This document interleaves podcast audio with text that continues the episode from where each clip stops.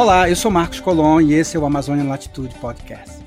No episódio de hoje vamos conversar com a professora Aparecida Vilaça, carioca, doutora em antropologia social e professora do Museu Nacional da UFRJ.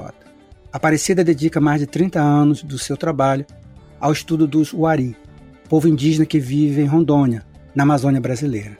Já foi diretora da Escola de Estudos Superiores na França e professora visitante em Cambridge. Aparecida é pesquisadora e autora. Já escreveu, por exemplo, Quem Somos Nós? O Ari Encontra os Brancos, publicado pela UFRJ em 2006. Strange Enemies, Indigenous Agency and Scenes of Encounters in the Amazonia, publicado pela Duke University Press em 2010. Comendo como Gente, Formas do Canibalismo, o Ari, publicado em 2015 pela Mauad. E o celebrado Paletó e Eu, Memórias de Meu Pai Indígena, que venceu o prêmio Casa de las Américas em 2020. Aparecida, como vai? Eu vou bem, Marcos, e agradeço muito o seu convite para minha participação aqui. O prazer é todo nosso. Eu gostaria de começar essa conversa falando do seu mais recente título, Morte da Floresta, que foi publicado pela editora Todavia em 2020. E é um livro que chamou muita atenção por ser publicado logo no início da pandemia. Aparecida, se você fosse reescrever esse livro agora, diante das dimensões dramáticas que a Covid-19 tomou, que alterações você faria em relação a esse esperançar que você enfatiza no livro? Olha, Marcos, se eu fosse reescrever, eu reescreveria exatamente igual, porque a Covid já estava tomando dimensões dramáticas, porque o livro é voltado para a compreensão dos povos indígenas em relação às epidemias. E naquele momento é, que eu escrevi, que foi maio, abril, maio de 2020, ela já estava atingindo a epidemia muito fortemente os povos indígenas. Então, sob esse aspecto, então eles, eu mantenho exatamente a, a escrita anterior. E sobre o, o, último capítulo do livro, que é chamado Reconectando, que é um capítulo de esperança no sentido de o que podemos fazer pelo planeta, ouvir os povos indígenas, prestar atenção ao que eles falam em termos da nossa permanência aqui nessa terra, do nosso cuidado com a terra, eu também manteria exatamente igual. Quer dizer, a esperança ali não é uma esperança que teria sido dada por vacina ou pelas regras de saúde, de contato e tal, mas era uma esperança baseada em ideias vindas dos povos indígenas. Então, eu continuo achando que se tem que prestar atenção a essas ideias, que elas estão ali, estão sendo faladas por eles, publicadas por eles, e elas, para mim, elas são a via possível da gente escapar dessa via sem saída que a gente está se metendo em relação à nossa sobrevivência aqui na Terra. Exatamente, Morte na Floresta surge como um manifesto né, para se compreender é, os efeitos da pandemia, junto às populações indígenas, denunciando a política de extermínio em curso nesse momento, não somente na Amazônia, na Panamazônia, mas para além das mortes de tantas vidas indígenas, de que forma as perdas em nível cultural pode ser um impedimento à proteção dessas populações frente a novas epidemias, por exemplo? Em relação às perdas culturais, é uma coisa que eu coloco no livro Morte na Floresta, porque como são sociedades orais, basicamente, né, embora muitas delas hoje em dia tenham acesso e controle da escrita estejam publicando seus próprios livros, é, a maioria delas são sociedades orais, né, de, de tradição oral, quer dizer, ela é falada, e, e, os registros estão nas memórias das pessoas. E justamente os anciões, que são as pessoas mais velhas, são os depositórios desses registros e que são os mais atingidos pela epidemia de Covid, pela pandemia. Então, isso coloca realmente em risco é, a transmissão da tradição, transmissão cultural que é dada dos mais velhos para os mais novos. Então, pode ter toda uma geração que seja impedida de receber esses conhecimentos. Mas, é, felizmente, né, é, com, com a vacinação, que os povos indígenas também foram colocados, é, felizmente, né, como prioritários, os, os aldeados, e agora, em alguns casos, estão entrando os não aldeados, que era uma necessidade também, eles estão vacinados, né? Então a gente está esperando que a, a pandemia a partir de agora incida menos sobre eles, né, que eles tenham já alguma proteção, embora continuem muitos casos, né, e casos de morte também, mas eu, eu espero que eles tenham alguma proteção mais e que eles também se mobilizaram muito, né, durante a pandemia, agindo diretamente, pedindo recursos, ativando, atuando em parceria com organizações não governamentais. Eles foram muito, foram muito ativos na pandemia, o que foi essencial para a sobrevivência deles tem sido realmente um, o papel dos povos indígenas na proteção dos próprios territórios tem sido um diferencial nesse momento em que a ausência do Estado parece ser ainda mais evidente. Porque o papel do Estado né, em relação aos povos indígenas sempre foi visto com muita suspeição. Nesse contexto da pandemia, se torna muito mais negligente. Como você está vendo a não ação do governo brasileiro nesse momento? Bom, agora a gente tem uma CPI né, que está sendo instaurada, CPI da pandemia, né? uma CPI para examinar as ações do governo federal em relação à pandemia, principalmente as omissões, né? Uma CPI que foi já tá, há muito tempo já solicitada pela sociedade e por muitos parlamentares. Felizmente está começando. Agora, é, com isso, nós estamos com quase 3 mil mortos por dia, mais ou menos. Né? Chegamos a 4 mil, agora é 3 mil e alguma coisa. Mas tem 360 mil mortos no total, mais ou menos, hoje. Então é uma, é uma catástrofe né, de grandes dimensões, perdas incalculáveis né, de famílias e tudo. E os povos indígenas tiveram, né, principalmente no período pré-vacina e tudo, um número de mortes muito grandes. E não só as mortes, né, mas a falta de medicamentos, né, falta de acesso aos tratamentos, principalmente porque esses povos moram muitas vezes bem longe das cidades, eles não conseguiam ser atendidos, então foi uma política, assim, tem sido, né, uma política de fato de negligência, né, de deixar morrer e principalmente com, com os menos favorecidos e com populações é, que, que não estão localizadas nos grandes centros urbanos, né, dentre elas os indígenas. Uma das grandes perdas significativas de caciques, de líderes indígenas. Nesse sentido, como você enxerga curto e a longo prazo, seja a resistência cultural dos povos indígenas nesse momento pós-pandemia, e especificamente em relação à sobrevivência do povo Ari, que é um povo que você tem dedicado um longo período de trabalho com eles, e a gente observa que existe nesse momento uma luta não somente pela sobrevivência física, mas também uma luta pela resistência cultural dos povos remanescentes, dos povos que estão nesse processo de luta nesse momento. Como que você vê essa resistência cultural no momento pós-pandemia? Olha, um dos problemas importantes da pandemia não é só, não vem só do vírus né, e da doença no corpo, mas o que, que a pandemia é, permitiu que se fizesse às escuras. Né? Então, houve um número enorme de invasões em territórios indígenas, é, um desmatamento sem medidas na Amazônia, queimadas, é, o governo apoiando né, a mineração em terras indígenas, que é contra a lei. Os indígenas estão, estão não só é, impossibilitados, né, às vezes, de, de, plantar e de tudo por falta, por, por, suas terras estarem queimadas, mas estão intoxicados, né, intoxicados com mercúrio, principalmente. Os mundurucus, Yanomami, Caiapó, têm altos índices de mercúrio no corpo, quer dizer, isso aí compromete toda uma população. Então, não é só uma luta para a sobrevivência cultural, no sentido do, do, extermínio pela doença, agora pela Covid, mas eles estão sendo cercados né, com pressões de fora, de todos os tipos, e estão lutando. Eu acho que eu, eu tenho eu todo uma, uma visão muito assim esperançosa em relação à capacidade desses povos de, de lutarem. E os Uari continuam, também estão lutando como todos os outros. Eles têm seus territórios homologados, mas isso hoje em dia é, não está sendo mais uma garantia né, de proteção, porque mesmo territórios homologados, entre outros povos indígenas, estão sendo invadidos.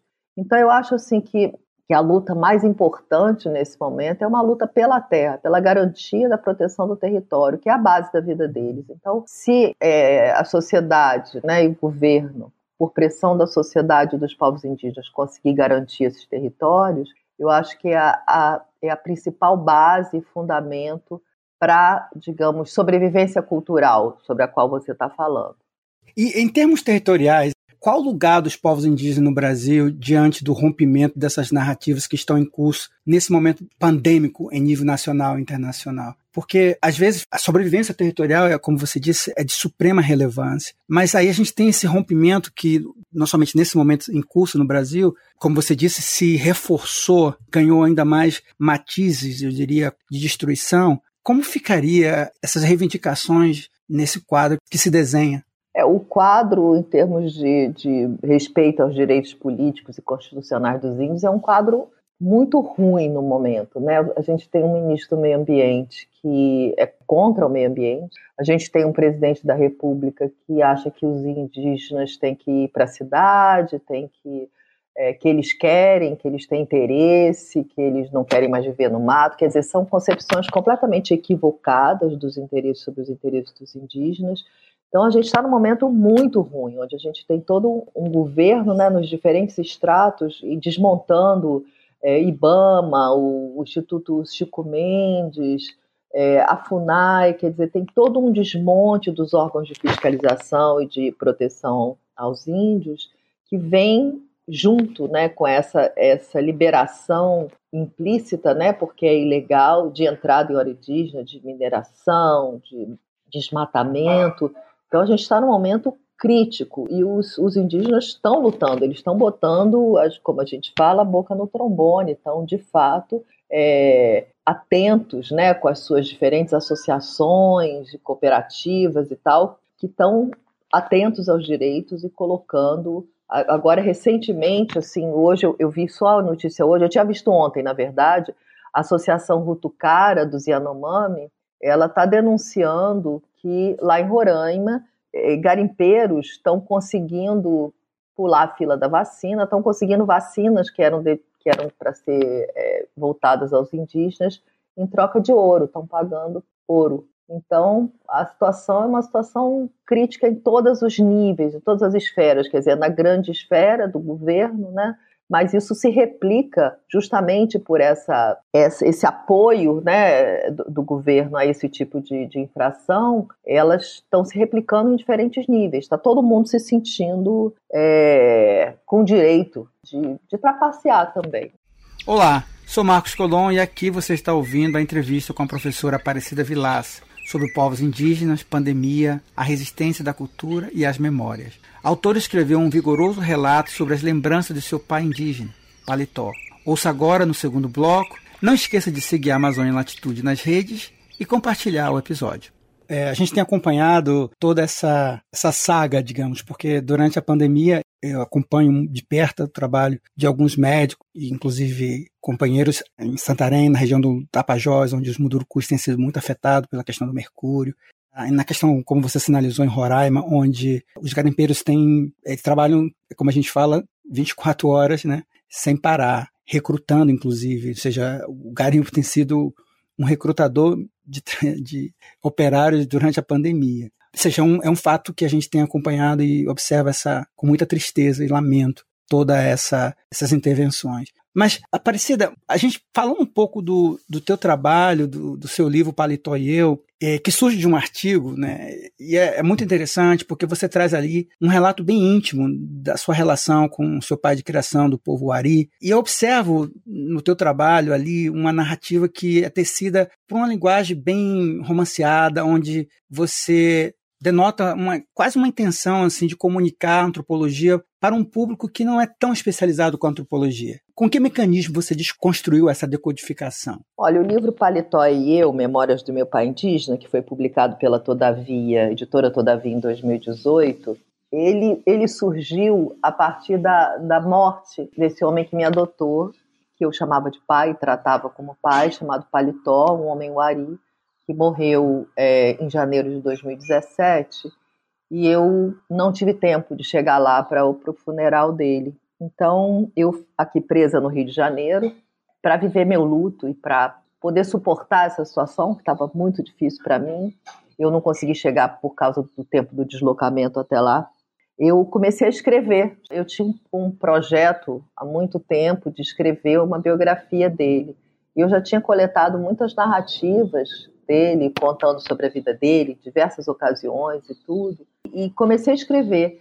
O que você está chamando do artigo que deu origem, na verdade o livro já estava pronto. O artigo é, que saiu na Piauí um pouco antes é, já era uma mistura dos capítulos 1 e 2 do livro, que a Piauí se mostrou interessada em publicar. Então, e a linguagem foi uma, é uma linguagem mais afetiva, né? Quando eu estava escrevendo, eu estava querendo escrever memórias do meu pai eu não, não, quis usar uma linguagem acadêmica, não fazia sentido, porque é um livro que fala não só da vida dele, mas da minha vida com ele. Por isso que chama Paletó e eu, porque na verdade eu não consegui fazer uma biografia dele sem eu estar no meio. Eu, eu toda hora me via espiando o relato, me via inserida no relato. Então o livro trata também da minha vida nesse período e de como eu me relacionei desde o início com o Zuari e né, de como eu fui ao campo, levei meus filhos e de todos esses 30 anos aí que nós convivemos é, na aldeia. Então o livro ele é voltado justamente a um público leigo, não um público acadêmico. Ele não é um, um, livro acadêmico de jeito nenhum. Ele não,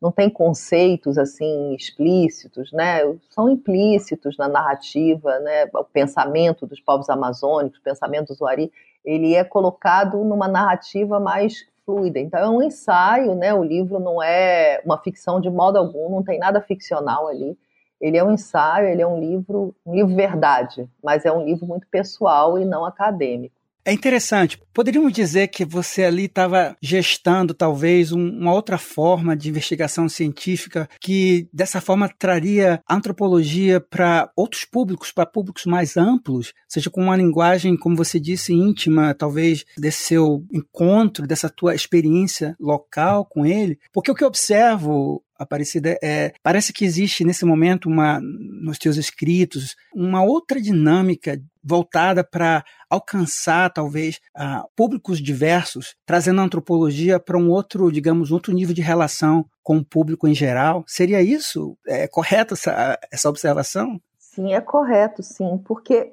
uma das razões que me fez escrever o livro Paletó e Eu, além do, de uma forma de lidar com o meu luto, foi também porque eu, eu, queria que as pessoas conhecessem o paletó, várias pessoas, quanto mais melhor, porque ele era um homem extraordinário, uma pessoa de uma inteligência é, fora do comum, uma pessoa que viveu coisas muito diversas, muito importantes ao longo de muito tempo. Ele tinha toda uma história para contar e eu achei que era uma coisa que ele, ele merecia, essas histórias mereciam ser conhecidas por outras pessoas. Então, eu acho, né, e a partir do livro do Paletó, eu me vi cada vez mais nessa posição e com esse interesse de contar sobre o Zuari ou contar sobre os povos indígenas para pessoas fora da academia, que eu acho que é, ainda mais nesse momento político tão conturbado que a gente está vivendo, e onde eles estão tão ameaçados e tudo, eu acho que é uma, uma parte importante da nossa função né, acadêmica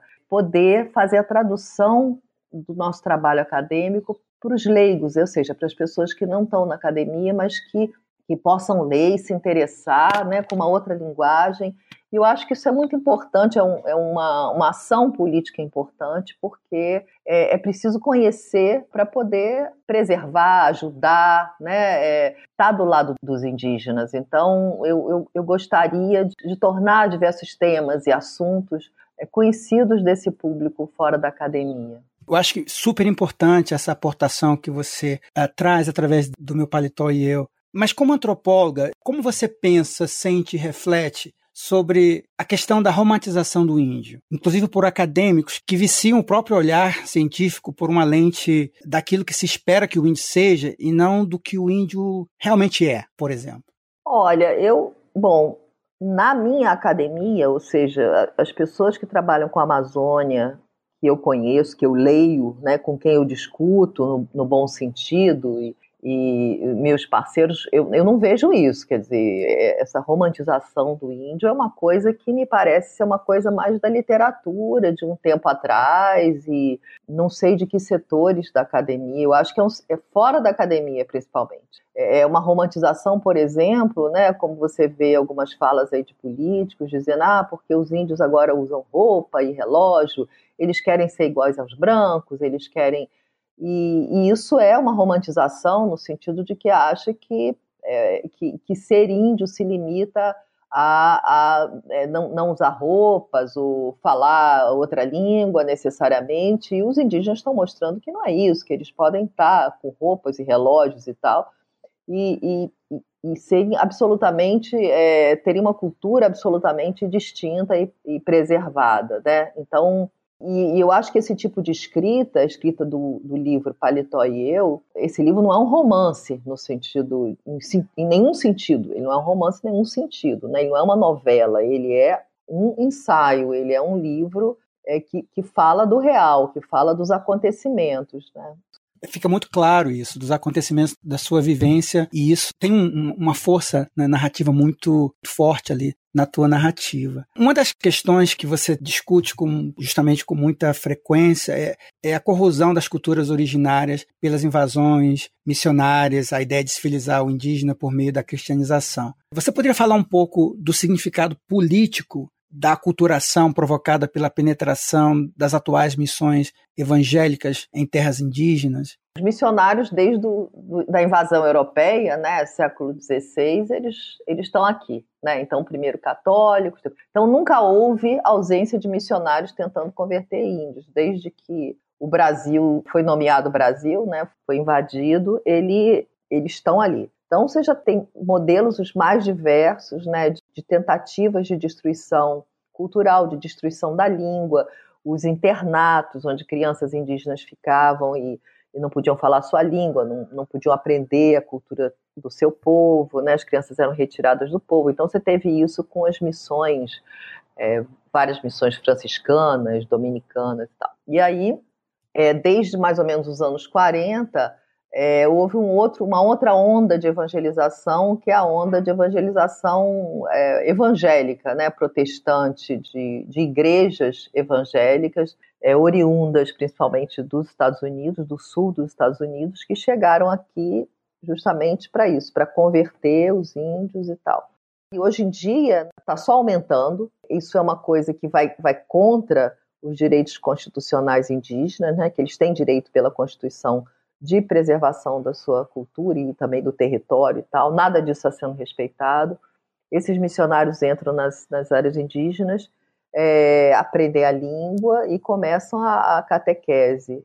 Isso tem um efeito, do meu ponto de vista, absolutamente deletério, um efeito é, péssimo, porque eles, de fato, vão, vão minando é, uma espécie de, de orgulho cultural, né? eles vão humilhando aquele povo, acusando de, de eles estarem é, em parceria com o demônio, acusando de todas as, as tradições serem mentiras que foram ensinadas pelo demônio, de que eles não sabem nada porque eles, na verdade, não aprenderam a ler, que eles não têm livros, e tudo isso vai minando é, as bases dessa cultura e eles vão colocando no lugar exatamente os livros bíblicos, os ensinamentos bíblicos e traduzindo os livros bíblicos. Então, eu acho que isso é uma das atividades realmente das mais deletérias em relação às, à integridade das culturas indígenas. E hoje em dia, com essa bancada evangélica, né, que está muito poderosa no, no Congresso e que tem muito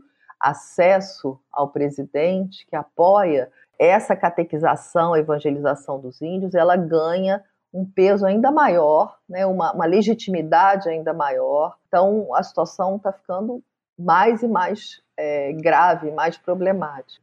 Pensando nessas facetas, até inclusive no, no, seu artigo, no ensaio de 2019 pela revista Serrote, você escreve que além de interesse por suas teses, indígenas também despertam a, a ira de quem, de quem não suporta a diferença. E a gente tem observado que essa indiferença tem sido notória nesse, em tempos ah, em que, por exemplo, se cerceia o direito de simplesmente ter água potável. Nas suas palavras, você diz no, no ensaio, o regime coletivo de posse partilhada com todos parece ameaçar por si só os princípios fundamentais do ideário capitalista e da ideologia individualista que nos guiam. Teria como você aprofundar um pouco sobre essa ideia que me parece muito importante no, no seu ensaio? É, o que, que se quer? Né? A primeira coisa dessas invasões e desse interesse que os indígenas abandonem suas terras, que é uma coisa que também é qualquer tipo de. As missões também fazem, né? Porque elas, elas aglomeram em algum lugar e as outras, o resto das terras ficam livres para invasões e tal. É um interesse pelas terras. As pessoas têm interesse pelas terras dos índios, que são agriculturáveis, para criação, pastagem, mineração, qualquer coisa. Então tem um, um enorme interesse. Então isso desperta a raiva né, dos indígenas estarem com aquela que eles dizem, aquele território todo, é muita terra. Então é um, é um monte de, de, de, mentira, né, porque na verdade a terra, para muitos povos, não é nem suficiente, porque eles vivem da terra, eles, eles ter a base deles da subsistência toda na terra, então você tem que ter terra mesmo, né? Porque precisa de terra para caça, precisa de floresta.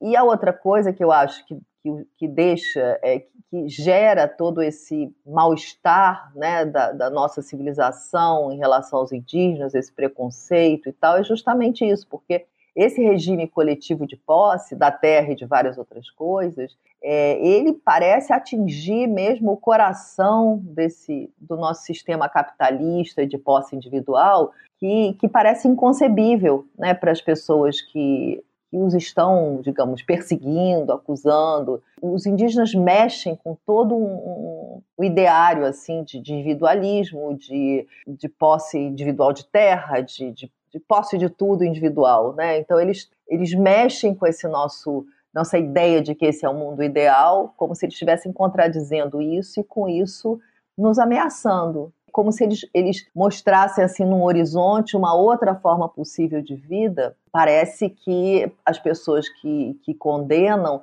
não podem nem ver, porque é como se elas não pudessem nem suportar essa visão. Isso é muito. É, é algo que tenho, tenho pensado, refletido muito sobre isso, inclusive em um artigo recente. No seu artigo sobre Inventing Nature, Christianity and Science in Indigenous Amazônia, você ali elabora um, um, um, pensamento bem provocador, eu diria, sobre essa relação. Também questiona um pouco esses parâmetros nature and culture. E você poderia falar um pouco para a gente sobre esse processo ali, quando você. sobre essa questão do cristianismo com o, a própria ciência do, do pensamento plural dos povos indígenas na Amazônia? É, esse artigo Inventing Nature, que foi publicado no, inicialmente numa revista é, How, Journal of Ethnographic Anthropology, ele depois saiu como um livro num livro chamado Science in the Forest, Science in the Past, que eu organizei justamente é, juntamente com um filósofo de Cambridge chamado Jeffrey Lloyd. Foi publicado pela Chicago University Press em 2000 e, não sei se foi 2020 ou 2021, acho que foi 2020 já.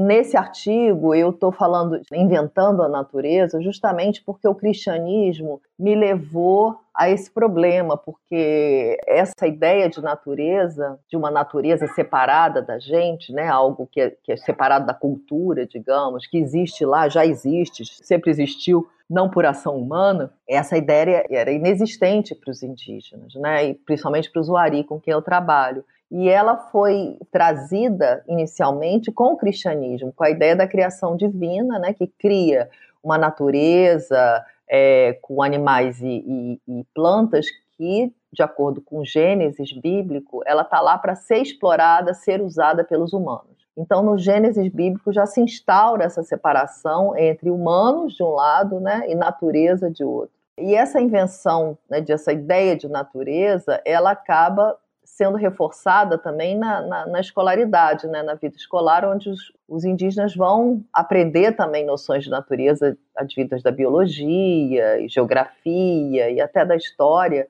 e se juntam, quer dizer, há toda uma espécie de, de entrada de um pensamento diferente, de uma existência, né, de uma ideia de natureza que ele vem com o cristianismo, e, e o cristianismo e a, e a escola, eles acabam atuando numa mesma direção nesse sentido, né? não no sentido político, porque o, a cristianização ela acaba é, embotando a ação, né, a ação de reivindicação dos povos, eles, eles ficam mais submissos às leis, no sentido né, de, das coisas que eles acham que não podem fazer e tal, eles, eles ficam mais submissos. Enquanto que a escola, e principalmente a universidade, que os indígenas estão tendo acesso, elas ajudam a construir uma, uma mentalidade, né, uma, uma visão política e reivindicatória dos povos indígenas. Elas têm efeitos políticos muito distintos, mas ideologicamente é, em relação a essa questão de uma ideia de uma natureza, de animais que são separados dos humanos, plantas que são separadas dos humanos, que não é o que acontece no pensamento indígena, elas vão juntas, vão juntas as, a catequização e a escolarização. Só nesse sentido, não no sentido político, isso é muito importante. Sim, é, é muito importante. Um dos aspectos que eu particularmente tenho acompanhado dessa, eu diria, dessa, digamos, incisão, por exemplo, essa penetração, o não respeito ao, outras visões de mundo que a gente tem se dado conta, especialmente agora em que não somente a FUNAI tem descarrilhado, ou seja, de maneira muito, eu diria, virulenta, né, incentivado a, a catequização uh, de, de, grupos indígenas e territórios, enfim, tem sido um, uma, uma invasão massiva. A gente costumava dizer boi, Bíblia, a gente costumava dizer os três Bs, né? Agora a gente tem também a questão dos bancos, né? Boi, Bíblia.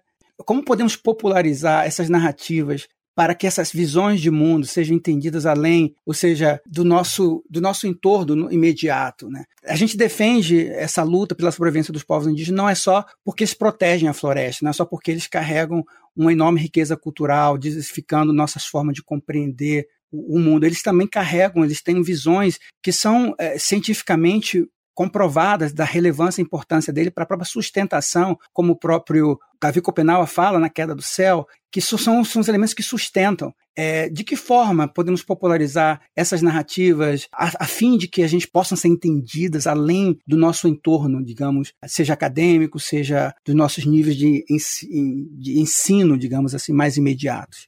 Olha, eu acho que elas já estão se popularizando. O efeito da, da, Queda do Céu, do livro A Queda do Céu, que foi traduzido já em várias línguas. É, ele é um livro muito lido, é um livro muito conhecido, que é uma narrativa de um xamã Yanomami, o Davi Copenaua, em parceria com o, o antropólogo francês, o Bruce Albert, que vai falar justamente, é um livro que apresenta para um público em geral a visão de mundo Yanomami. Então, é uma forma importantíssima de divulgação, e esse foi um projeto do Davi, né, que ele solicitou ao, ao, ao, antropólogo, ao Bruce Albert, que escrevesse, ele queria que as pessoas, que os brancos, ouvissem é, o que ele tinha a dizer, porque ele estava preocupado com a situação, né, com a destruição, né, os Yanomami vêm sofrendo muito com invasão de garimpeiros e desmatamento, Outro autor também que, é, que tem tido uma visibilidade muito grande é o Ailton Krenak, que tá, é, também tem os livros Escreveu Ideias para Adiar o Fim do Mundo, e depois um outro agora recente, é um livro também muito interessante, com as ideias dele, que são palestras que ele, que ele anda dando. Ele, ele é muito ativo é, socialmente. O livro dele já foi traduzido também para inglês para o francês, tem tido uma boa repercussão. Né? E você tem artistas também, artistas plásticos que transmitem essa visão de mundo, como Daniel Munduruku, que são artistas muito premiados. Jaider Esbel, por exemplo. Eles têm pessoas que escrevem também livros infantis, como o Cristino Wapichana, que foi premiado também, ganhou um jabuti é, de livro infantil, que é um indígena e que escreve para não indígenas. Né? Então, eu acho que, que eles estão se fazendo ouvir, que o que eles estão falando está tendo bastante repercussão, que as pessoas estão têm uma certa sede pelas palavras dos indígenas.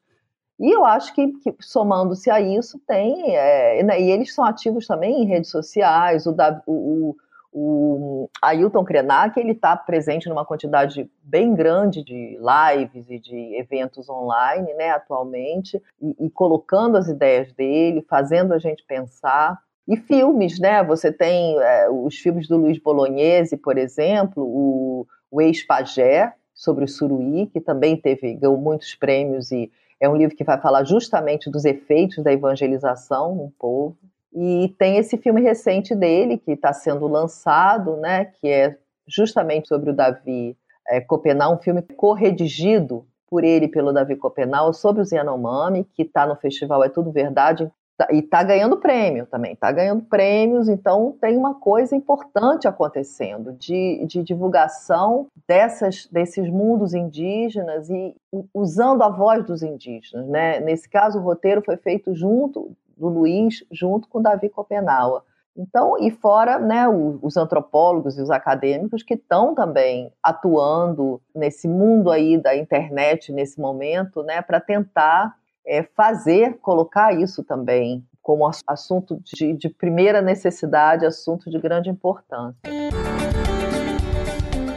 Voltamos com o último bloco da nossa entrevista com a professora Aparecida Vilaça, do Museu Nacional da UFRJ. Ela que há mais de 30 anos estuda povos indígenas e cultura. A continuação, falamos sobre o futuro e as perspectivas para o florescer das sociedades indígenas nos seus territórios.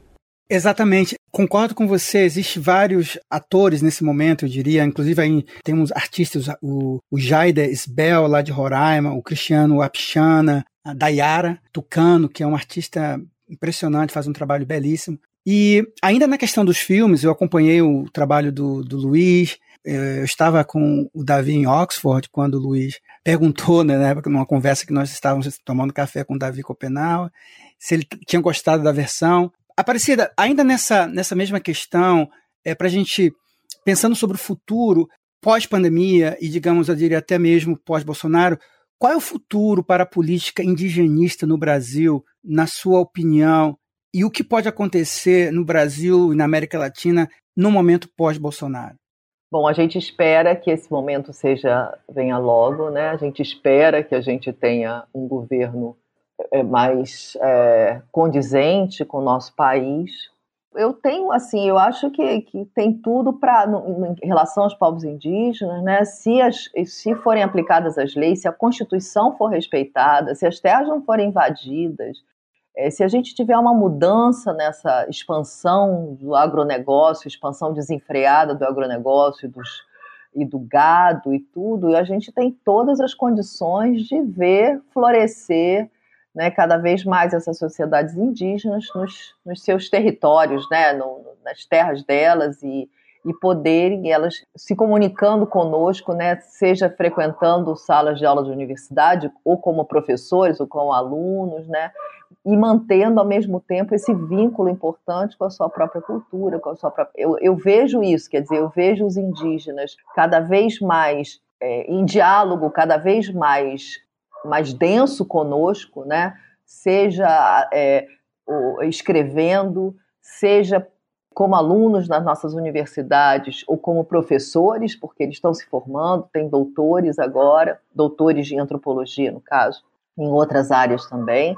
Então, eles estão começando a, a, poder exercer, a ter mais voz aqui dentro, né? para nós, no sentido de que é o lugar onde as políticas são, são definidas em relação a eles. Né? Então, eles podem participar da, da constituição dessas políticas mais, é, de mais de perto.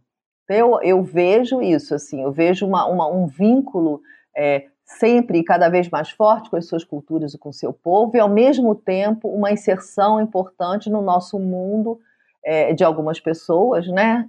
Para que é, se vejam que os, que os direitos deles e as, as eles têm o tempo todo isso garantido. Fantástico, Aparecida. E eu gostaria de terminar, a gente está encaminhando para o nosso final aqui. Nesse momento de isolamento social, de tantas dificuldades oriundas né, da pandemia, a pergunta seria: como a professora tem encontrado espaço para alguma produção nesse momento? Que trabalho a professora tem ou está desenvolvendo no momento?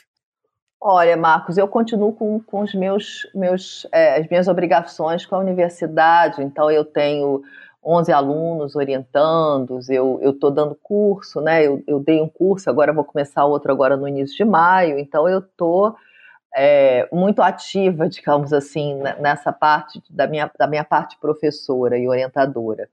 E também tenho escrito, quer dizer, eu, eu, eu tenho escrito eu acabei de escrever uma matéria grande agora, que, que provavelmente vai ser publicada na revista Piauí é, em breve, sobre efeito, os efeitos do mercúrio, de intoxicação por mercúrio entre os povos indígenas.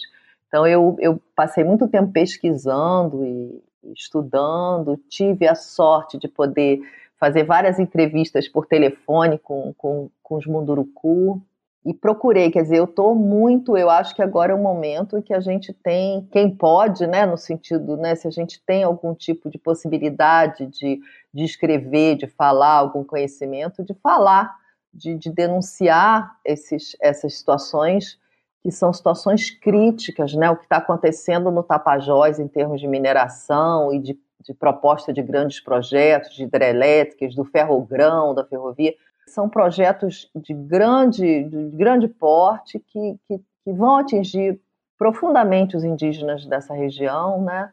E é assustador, é assustador, é assustador o que está acontecendo com eles, é muito assustador. Então eu acho que, que é isso, eu estou interessada em, em, em, poder entender esses problemas mais gritantes, mais atuais e poder escrever de modo que eu possa ser lida por outras pessoas. Fora isso, continuo escrevendo meus, meus trabalhos acadêmicos. Eu acabei de dar uma Firth Memorial Lecture uh, agora esse mês, fiz uma conferência no Collège de France, é, continuo, continuo produzindo, organizando esse, esse Science in the Forest, Science in the Past, que a gente já fez dois, né, duas reuniões, dois seminários com filósofos, historiadores, antropólogos, em Cambridge. A gente está já. Então, são dois volumes, né, dois livros, um que está saindo agora, e esse outro que você mencionou. E agora a gente está tá organizando um próximo encontro para se tudo der certo no ano que vem. Eu continuo, quer dizer, continuo com essas duas vertentes, assim, uma é a academia mais estrita, né, para discussões é, mais acadêmicas mesmo, e o outro é um lado que eu vejo agora como meu dever exercer, que é, é escrever para os meios de, de, comunicação sobre problemas é, atuais importantes que estão ameaçando os povos indígenas. A professora faz um registro em memória de Cássio Freire Bedá, que morreu pela contaminação de mercúrio na região do rio Tapajós, onde o garimpo causa danos gravíssimos à saúde das populações locais, incluindo os indígenas Munduruku. Com uma rápida deterioração do seu estado de saúde por causa do metal, Cássio morreu no último dia 4 de abril. Ele tinha 36 anos e ele foi viver, ele, ele primeiro trabalhou no Instituto Socioambiental, depois foi vinculado ao CIMI, e resolveu lutar ao lado dos Munduruku na definição de uma, de uma nova terra indígena e, e, no combate aos invasores e tal, e ele foi contaminado por mercúrio. A, a progressão no corpo dele foi muito rápida. Ele tem dois vídeos muito pungentes gravados, é, onde ele mostra como o mercúrio está afetando o corpo dele e ele infelizmente faleceu agora, esse mês. Então eu, eu, eu gostaria de lembrar o nome dele, porque ele foi ativista até os últimos momentos. Eu não o conhecia pessoalmente, eu, eu fui conhecê-lo através dessas, desses vídeos, mas é muito forte o que está acontecendo. E tem muitas crianças e adultos Munduruku que estão contaminados e que estão já com efeitos em seus corpos, efeitos fortes. Então, é, tem uma coisa aí acontecendo, e nesse ano agora, né, desde 2019, e principalmente com a pandemia, aquela coisa de passar a boiada, né, é, enquanto está todo mundo fechado em casa e é, quarentenado sem poder sair, sem poder ver, passando leis e leis, né, como disse o ministro do Meio Ambiente, e uma delas é uma que não é lei, mas que é uma, uma permissividade da invasão de garimpeiros nessa região e na região Yanomami. Então, eles estão muito afetados. Então, a pandemia está encobertando esse tipo de, de ataque né, ao ambiente, ataque aos indígenas, muito grave. E eu acho que, que essa morte, justamente nesse momento, que pelo menos sirva, como eu acho que esse rapaz, né, esse jovem, é, gostaria que sirva como alerta, porque ele, mesmo doente, ele lutou para que é, se, se as pessoas se preocupassem de fato com a questão da contaminação por mercúrio. O caso dele é um caso que merece atenção pelas denúncias que ele fez ainda em vida e que essa morte seja é, de alguma forma ele, seja não seja em vão que ele possa chamar as atenções das autoridades para esse para essa calamidade que tem sido tá acontecendo não somente no Tapajós mas em grande parte como a gente está vendo na Terra Yanomami também que os, as do, do mercúrio já são evidentes naquela região. Estamos chegando ao fim dessa nossa entrevista, mas não sem antes agradecer a você que nos acompanhou até agora e agradecer à professora Aparecida Vilaça, que compartilhou suas pesquisas de tantos anos e todo o saber acumulado ao longo de sua luta pelo fortalecimento da cultura indígena e pela defesa dos seus territórios. Muito obrigado, Aparecida. Eu que agradeço, foi um prazer falar com vocês. E este foi mais um episódio do Amazônia Latitude Podcast. Se você gostou, compartilhe. Acesse www.amazonialatitude.com para ouvir os outros episódios ou procure por Amazônia Latitude na sua plataforma de podcast. Ouça e divulgue. Ajude a gente a fazer a ponte entre academia e sociedade. Eu sou Marcos Colom, a produção é da Amazônia Latitude Cecília Pessoa, edição de Lucas Lacerda e Celso Rabelo. A todos, muito obrigado e até a próxima.